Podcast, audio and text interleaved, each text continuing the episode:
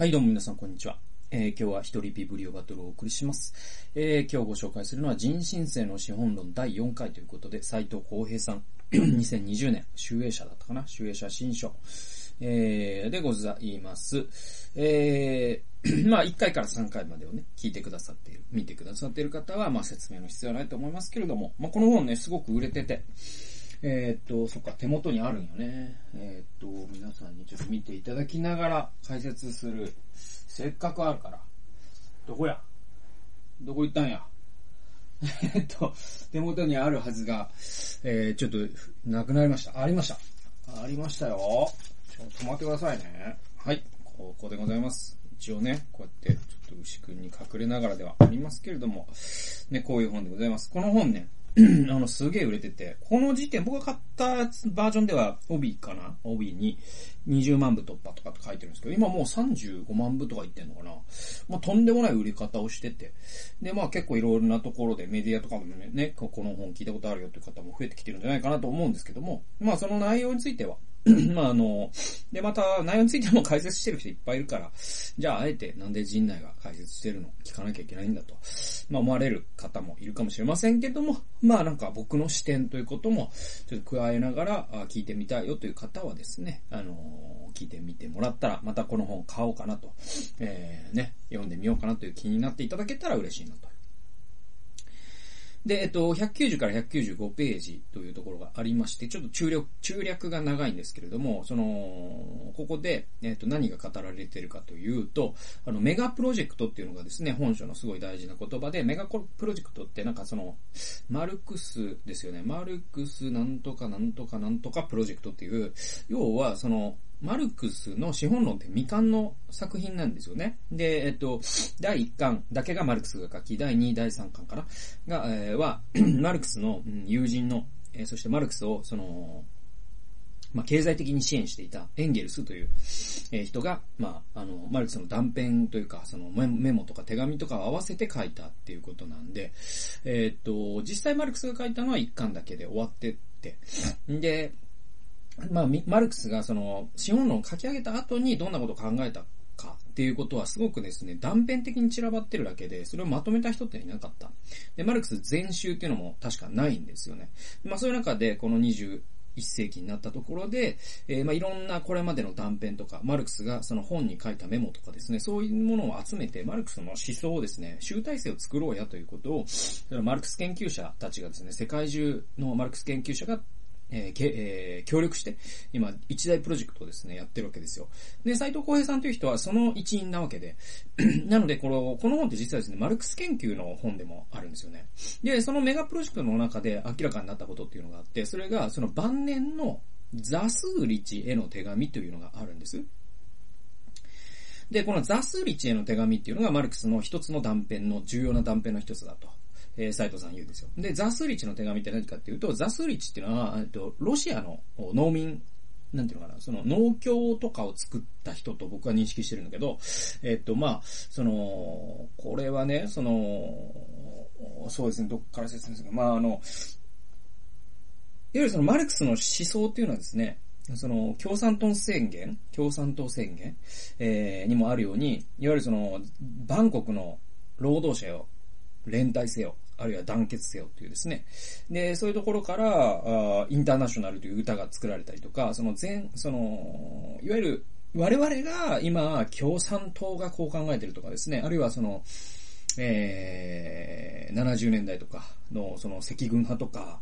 えー、その学生運動とかですね。まあそういういわゆる、いわゆるこう共産主義っていうのがありますよね。格好付きの。で、これの確かに思想的言語を作ったのはマルクスなんだけど、じゃあそれって本当にマルクスが考えていたことをですね、この世界に実現しようとした本当の姿かっていうと、僕はちょっとクエスチョンだと思ってて、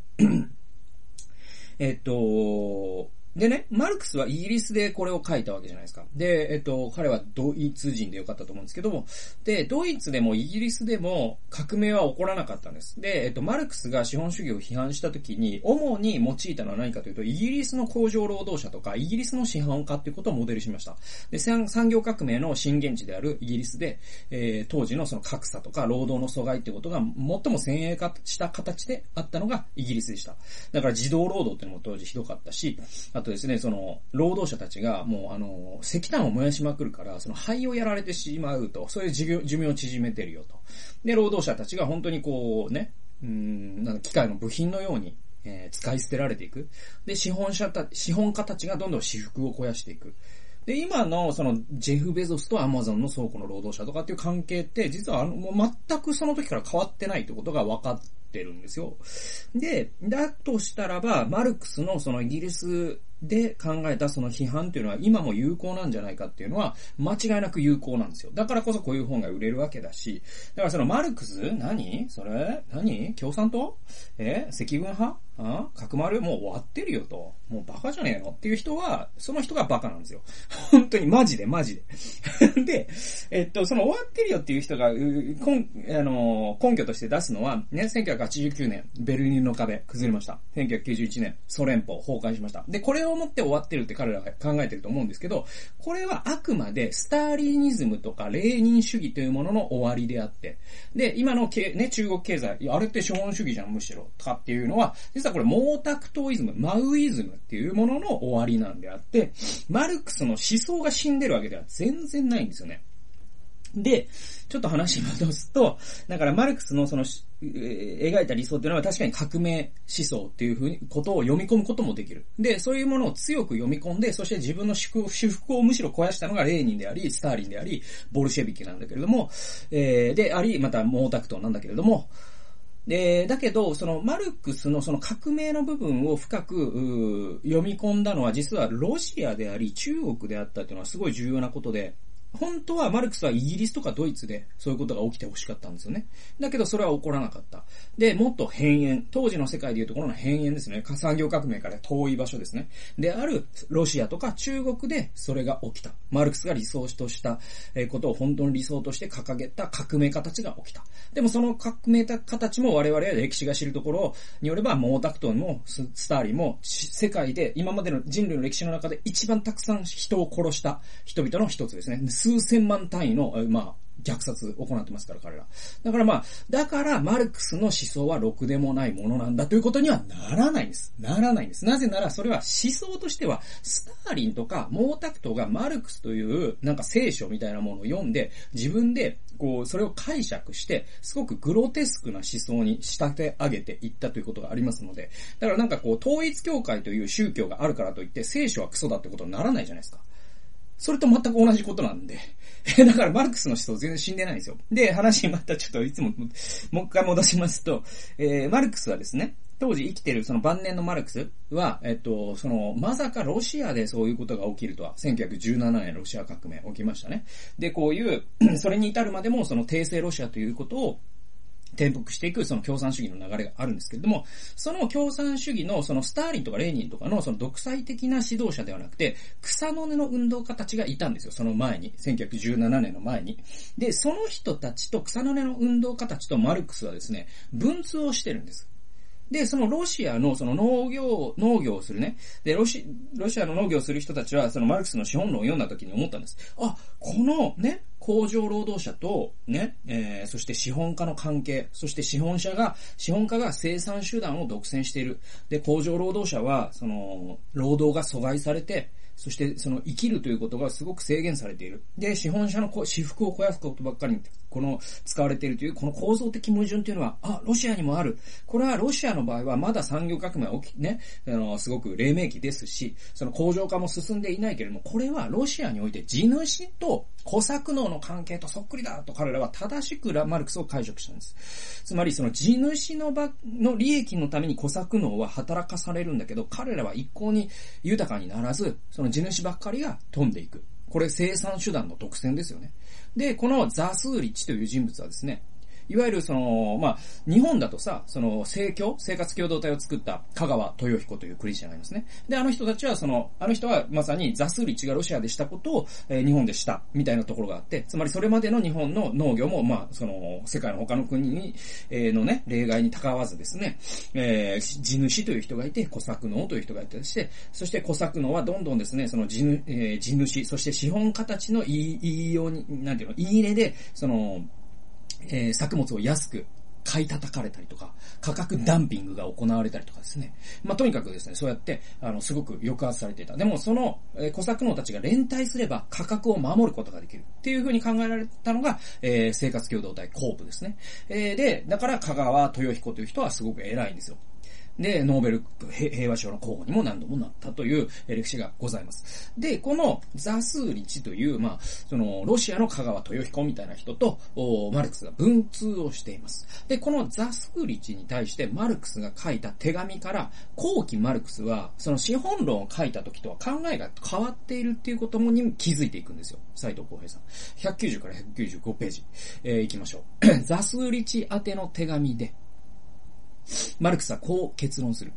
ね。資本主義の危機は、資本主義制度の消滅によって終結し、また近代社会が最も原古的、過去アルカイックな、えー、原古的っていうのは原初的みたいな意味ですね。アルカイックな類型のより工事な、工事の形態である集団的な生産及び領有へと復帰することによって終結するであろうと。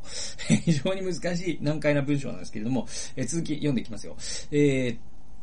資本主義的発展を最大限推し進めた。その先に、え、コミュニズムが存在するわけではない。むしろゲルマン民族のマルク共同体やロシアのミールのうちに、西欧の、えー、西欧の社会、えー、近代社会が復帰せねばならない要素が存在しているというのだ。果たして西欧社会は何を見る、かっこ革命前のロシアに存在した、かっこ、あ、ごめんなさい、えー、革命前のロシアに存在存在した農業共同体、かっこ閉じる、やマルク共同体から守り、えー、学び、取り戻さないといけないのだろうか。ここで中略があって、要するに、マルクスが最晩年に目指したコミュニズムは、平等で持続可能な脱成長型経済なのだ。えー、資本主義の危機を乗り越えるために、西欧社会は、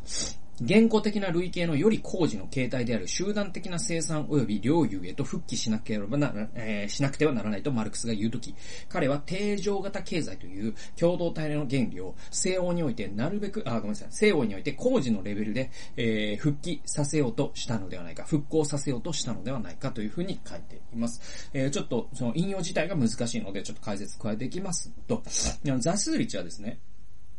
こういうこと聞いたんですよ。そのミール共同体っていうのがロシアにあると。で、これあの、第3回で説明した、そのマルク共同体というのがドイツにある。これと同じような形で、いわゆるその資本家が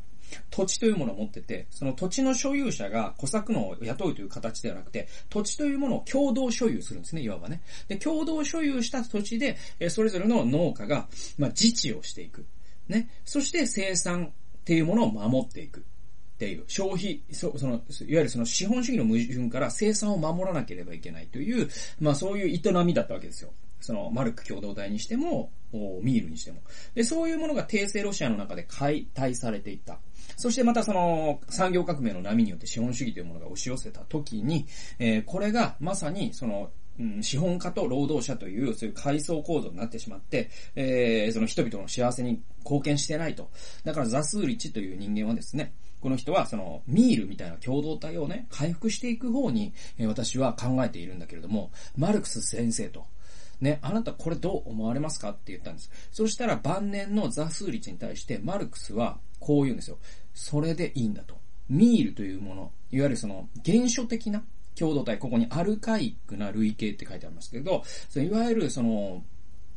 社会がですね、階層社会になる前に、えー、持っていたような、人間が持っていたような土地とかですね、コモンズというものを共同所有して、そしてみんなでこう共に栄えていく。でもそこの中に資本主義的要素はないから、経済成長という概念はないわけですよ。でもそういうものに回帰していくっていうのが、実は、その、私が考えている共産主義革命の先にあるものなんだっていうことをマルクスは認めてるんです。でも、えー、今までのマルクス研究者でこういうことに気づいた人って本当にいないんですって。で、レーニンも毛沢東も全員ここを見落としてるんですよ。見落としてるっていうか知ろうともしなかったんです。で、その理由は何かというと、マルクスという人はですね、これね、あの、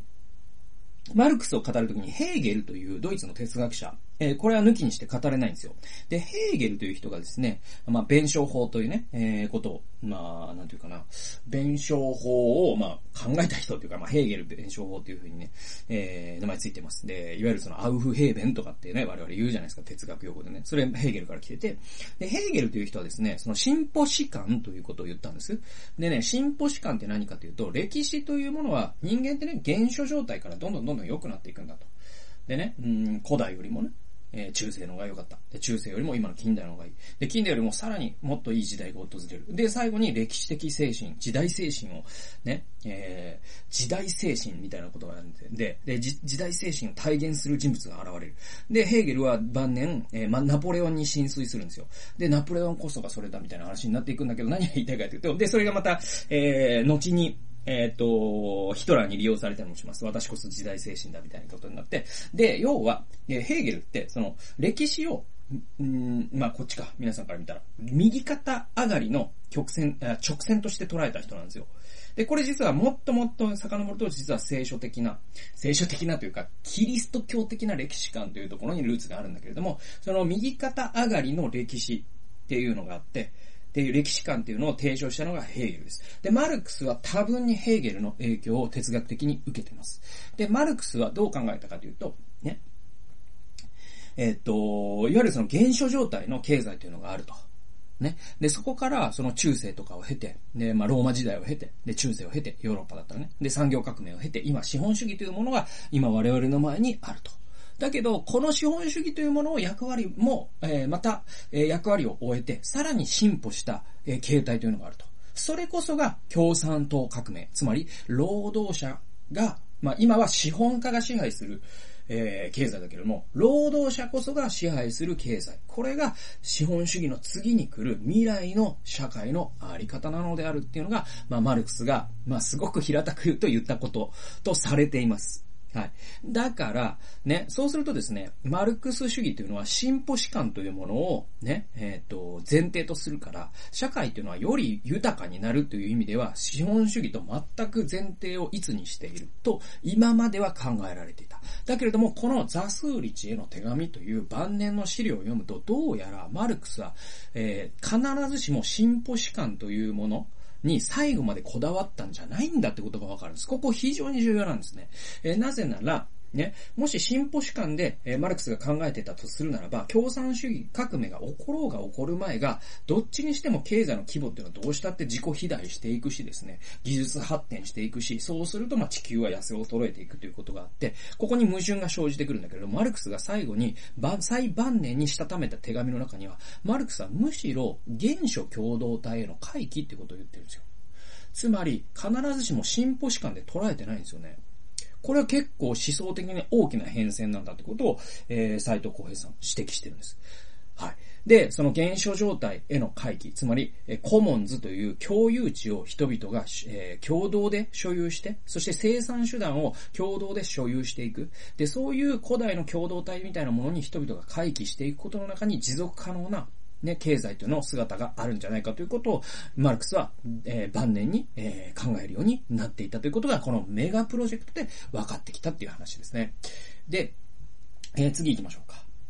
でね、あの、まあ、この動画をね、まあ、あえて見ようなんていう人は、割とですね、SDGs とか、あとはロハスとかですね、そういったことにも興味のある方だと僕は思うんですけれども、えー、まあこの本、最初にも言ったように、えー、この本、ま、前書きかな？初めにかな？で、えっと、SDGs は大衆のアヘンであるって言ってます。えー、つまり、この斎藤浩平さんは SDGs なんていうものはくだらないって言ってるんですよ。で、それ、その理由が220から221ページに書いてありますので、そこを読みます。えー、私たちのほとんどは自分の手で動物を飼育し、魚を釣り、それらを裁くというもう能力を持っていない。ね、そうですね。えー、一昔前の人々はそのための道具さえも自前で作っていた。それに比べると私たちは資本主義に取り込まれ、生き物として無力になっている。えー、商品の力を媒介せずには生きられない。自然と共に生きるための技術を失ってしまっているのである。だから私たちは周辺部からの略奪によってしか都市の生活を成り立たせることができない。一時期流行ったロハスもこの無力な状態を克服しようとせず、消費だけで持続可能性を目指し失敗した。消費者意識のレベルの変化で、では、えー、成長を目指し続ける商品経済にいとも簡単に飲み込まれてしまうのである。このように飲み込まれることをマルクスの概念を使って言い換えると、包摂という。えー、私たちの、えー、生活は資本によって包摂され、無力になっている。えこれ加速主義者という人たちがいます。で、バスターニという人がこの加速主義者として数えられているんですけども、加速主義者のバスターニの理論的限界もネワ・ロハスと同一で、資本による包摂を乗り越えることができないのだ。で、このね、資本による包摂っていうのをマルクスの用語であるそうなんです。で、それを使ってですね、斎藤浩平さんはロハスとか SDGs といったもの、あるいはまあまあスローライフとかそういう標語あるじゃないですか。いわゆるこうなんかオーガニックなこの紙は再生紙を使って作られていますみたいな、そういうそのロハス系の人が読むね、雑誌、僕自身 まあ実際読んだことないけどそういうのあるじゃないですか。で、そういうのが、で、丁寧な生活をしましょうなんつって、やたら無印の家具に囲まれて みたいな人っていますよね。なんか、ボーダーのシャツ着がちみたいな人いるじゃないですか。で、あのタイプの人は、実は資本による包摂を全く乗り越えられないっていう風に、斎藤浩平さんダメ出しするんですよ。それは資本主義の中ですよと。外じゃないですよって言うんですよ。で、どういうことかというと、なぜかというとね、SDG にしても、ロハスにしても、消費によって、消費行動を変えることで、この環境破壊を乗り越え、乗り越えていきましょうって言ってるわけじゃないですか。要するに。だけど、その消費行動って、つまり、こう、帝国主義的ライフスタイルであり、この地球を搾取していくシステムに加担することに他ならないから、どれだけその露発的な製品であっても、フェアトレード的な製品であっても、SDGs を歌った商品とかですね、製品とかプロジェクトだったとしても、この資本主義というルールの中でやってることに変わらないんだから、むしろ資本主義というシステムを強化することにしか、ね、ならないんだよってことを、まあ、ここでカンパしてるんですね。えー、斉藤浩平さんですね。で、これは本当にその通りだと僕は思います。結構耳の痛い話なんだけれども、本当にそうだと思いますよ。で、すごいこれはほん、なんか矛盾があって、だからといって一生懸命ね、そのフェアトレードとかロハスとか SDG とかがで頑張ってらっしゃる方を、だから馬鹿にするつもりもないし、すごくそれは尊い働きだと思うし、僕は応援したいとも思う。えー、でも、で、自分自身もね、そうやって、なんだろうな、せっかく買うんだったら、あより、なんていうかな、その労働者が搾取されていない製品とかですね、土地をね、なんか、むやみやたらに焼き畑農業とかしてないよと歌った製品とかを買いたいなという気持ちもある。まあだから僕、その、パタゴニアというブラブランドが好きなのはそういう理由だったりもするし、だけれども、いわゆるそのパタゴニアを買うことによって、えー、地球環境が守られると思うなんて、えー、舐めんなよっていうか、この資本主義舐めんなよ。資本主義の恐ろしさ舐めんなよみたいなことを斉藤浩平さんは僕、我々に突きつけてて、本当にその通り、もう、もう返す言葉もないっていうのもすごくよくわかるんですよね。はいはいはい。はい、ということで、えー、次行きましょうか。えー、っと、次はですね、うんと、まあ、次最後の引用にしましょう。えっと、開放的技術と閉鎖的技術っていう話が面白かったので、この、これはですね、ゴルツという人が、えー、言った概念だそうです。で、えー、技術には2つの技術があって、2種類の技術があって、で、開放的な技術と、そして閉鎖的な技術があるよっていうんですよ。で、えー、それをですね、瞬別していくことが、そのまさに技術との付き合い方を我々、えー、考える上で非常に有用なんじゃないかと。で、あの、斎藤浩平さんは、じゃあ、そんなこと言うんだったら、技術というものを否定するんですかと。ね、なんか、その、もうね、トラクターとか運転するのやめて、馬で工作しましょうとか、ね、なんか、それも発電をせずにね、なんかもう昔のように、えー、なんか、歩いて生活しましょうとか、もう車を手放しましょうとか、ね、そういう、スマホも手放しましょう、もう全部コンピューターもやめましょう。そういう技術反対運動者、まあ、ラッダイト運動とか言って言うんですけど、えー、斉藤浩平さん、それを言ってるんじゃないんだよって言うんですよ。技術には2種類あって、開放的な技術と、えー、閉鎖的な技術だと。で、これを見分けて開放的技術というものを大切にしていくことによって、社会がその技術術の進歩を止めることなく、なおかつ、えー、この地球を搾取してダメにしてしてしまわないような持続可能な経済のあり方というのが開けていくんではないかということを、え、226から227ページに書いてますので引用します。確かに。第4章で見たように、晩年のマルクス進歩、マルクス派進歩史観を否定し、えー、全資本主義的な共同体における伝統のに重きを置いた定常型経済を評価したと。ね。だがそのことは科学やテクノロジーの拒否を意味しない。だからさっきね、その、えっ、ー、と、なんだっけ？手紙ね。えっ、ー、と、なんだっけ？えっ、ー、と、ザスーリチェの手紙で、マルクスがその、現象的なアルカイックな共同体に戻るって言った時に、それはその技術の否定を意味しないんだよと、斎藤浩平さんこうで言ってるわけです。えー、生産者たちが自然科学を使って、自然との物質代謝を合理的に規制することをマルクスはあくまでも求めていたのである。そもそも科学を捨てるのか捨てないのかといった極端な二項対立は不毛だ。今後、再生可能エネルギーやえ通信技術をもっと発展させる必要があるのは自明であると。で、ここでよりニュアンスに富んだ考察考察として注目に値するのが、フランスのマルクス主義者、アンドレ・ゴルツの最晩年の論考である。まずゴルツは、資本主義における技術発展の危険性をはっきりと指摘している。ゴルツによれば、専門家に任せるだけの生産力市場主義は、最終的には民主主義の否定につながり、政治と近代の否定になってしまうと。ね。はい。えー その上で生産力市場主義の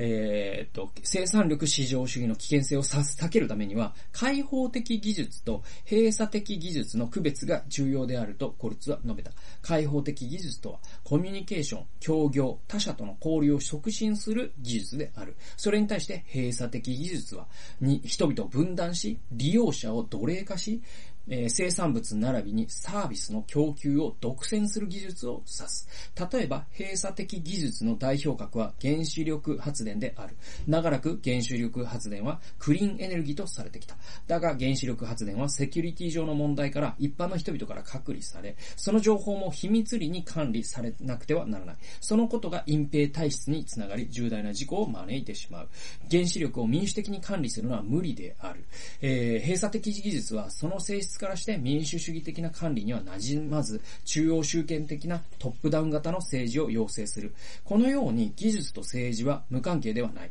特定の技術は特定の政治的形態と結びついているのである。もちろん、気候変動の文脈で言えば、ジオエンジニアリングや NET も民主主義を否定する閉鎖的技術に他ならないということで、で最後ね、あの、ジオイン、えー、ジオエンジニアリングって出てくるんですけど、これ何かというと、その、技術の力で二酸化炭素を減らせるみたいなことを言ってる人たちがいるんですよ。で、これもダメだよって斎藤浩平さん言うんですね。で、それはまあいろんなデータを示しながら、それがむしろ地球環境を破壊する方向に向かうとかっていうことがあるし、えー、あとですね、人間がそこまで大々的に環境に介入することによる、我々はえー、要は、その、未知のリスクを許容しないとそんなことはできないわけですよ。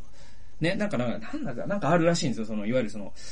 大気中の二酸化炭素を全部なんか、なんかに吸着させてみたいなことを考えてる人とか、なんかいますよ。あとね、その衛星からなんか、えっ、と、なんだっけ、衛星をいっぱい打ち上げて、それで地球を冷却させるとかなんかね、なんかあるんですよ、そういうのが。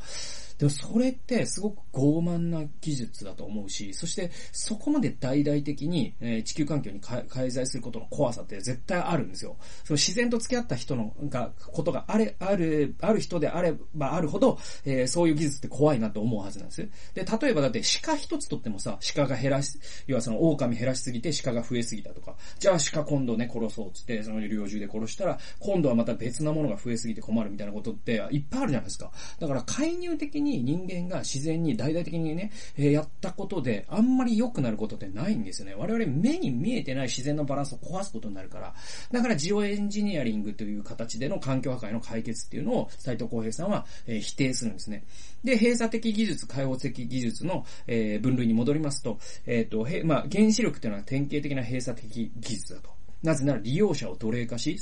生産物並びにサービスの供給を独占するような技術だからって言うんですよ。で、そう考えるとですね、今の GAFA とかってこれ微妙で、開放的技術に一見見える閉鎖的技術じゃないかなと僕は思いますよ。やっぱり。その独占するじゃないですか、生産手段を。そして利用者や労働者を奴隷化しているっていうことも本当にそうだと思いますよ。で、我々その Google とか Amazon にその個人情報を渡すことによって便利さを手にしていますから、で、それってですね、すごくですね、中央集権的で、その毛沢東とか習近平みたいな中央集権とは違うベゾスとかですね、まあ Google のね、えー、エンジニアとかですね、まあそういう人たちによる独裁を許しているっていうこともあるので、だからその、ね、閉鎖的技術って、いや、それね、中国の話でしょうとかですね、ロシアの話でしょうとか我々思いやすいんだけれども、自由主義陣営側にも閉鎖的技術っていっぱいあってですね、原子力ももちろんそう。で、その GAFA 的なものもそうかもしれないし、じゃあ開放的技術って何なのというと、まあそうですよね、いろいろ考えられるんだけれども、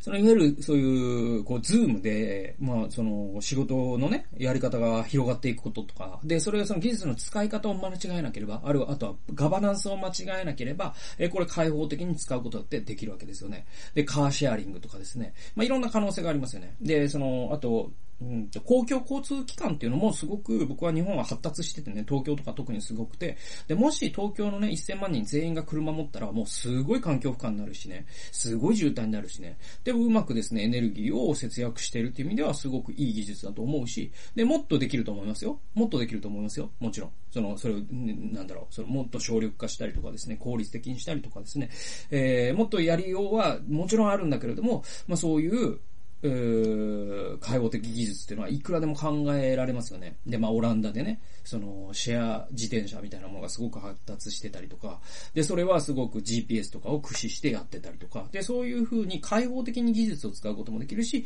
そして閉鎖系の技術っていうのもあると。で、そういうことをちゃんと考えながら技術っていうものを、なんていうかな、社会を、うん、